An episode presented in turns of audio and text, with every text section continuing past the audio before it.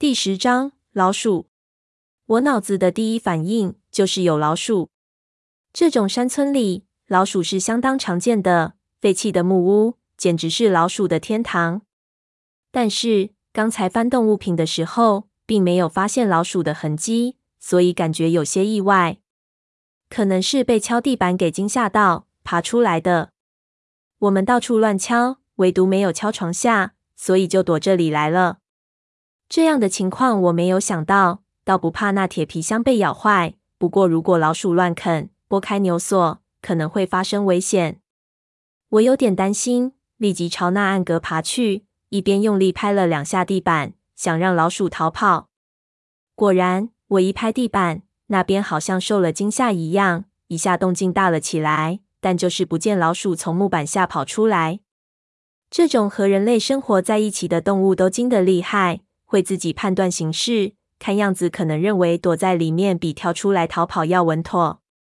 我不喜欢老鼠，特别是这里的老鼠应该是山鼠，是比较凶猛的一种，可能会主动咬人。一下子也不敢贸然掰开那些木板，就等胖子过来处理。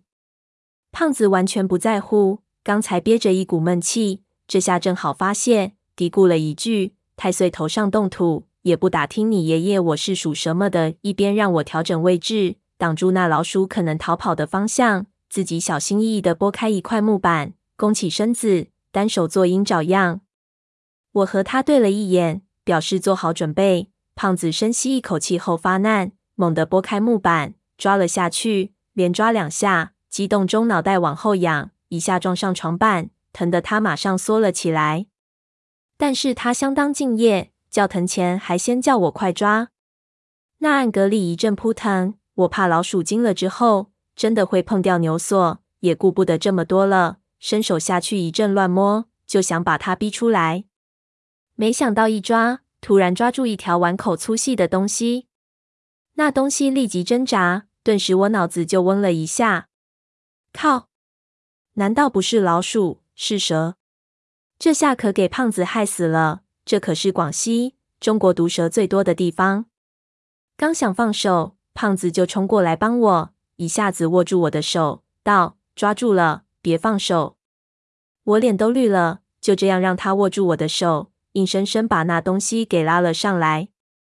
一边道：“他娘的也算有收获了，等一下给阿贵炖。”我操，这是什么东西？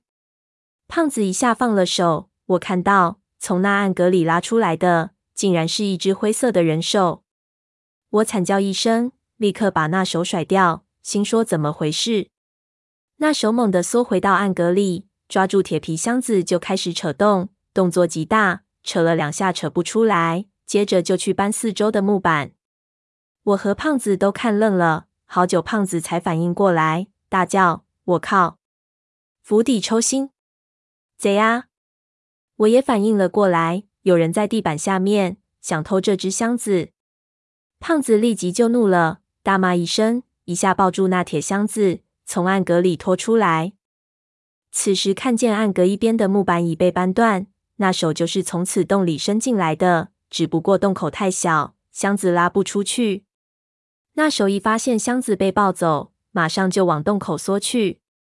胖子哪肯，赶上去抓。一下抓住那手腕，叫我帮忙。可我还没伸手下去，那手已挣脱，消失在那洞里。接着就听到地板下一阵撞击声，那人显然狂爬而去。胖子忙爬出来，对闷油瓶大叫：“小哥，去外面截住他！”抬头一看，闷油瓶早就破窗而出。胖子来劲了，跟着对我道：“小吴，你看着这箱子。”说着，抖起肥肉也冲了出去。边跑边大叫：“小哥，左右包抄！”我拉着箱子从床下出来，只感觉心简直要跳出来。这他娘的是怎么回事？那狗日的到底是谁的手？怎么会这么恐怖？我靠！真他娘的吓死我了！喘了半天，不知道是这里湿热的气候还是什么，还是没喘明白，就拉着箱子靠到一边，听到外面传来胖子的大叫。他娘的，怎么人呢？顿的了，声音越来越远，显然是跑开了。我想深深呼吸几口，去帮他们，突然听到床下又发出木板断裂声，我愣了一下，哎呀一声，意识到不妙。我靠！难道他没走？调虎离山。忙低头往床下看，只见从那暗格中钻出一个人，正朝我爬过来。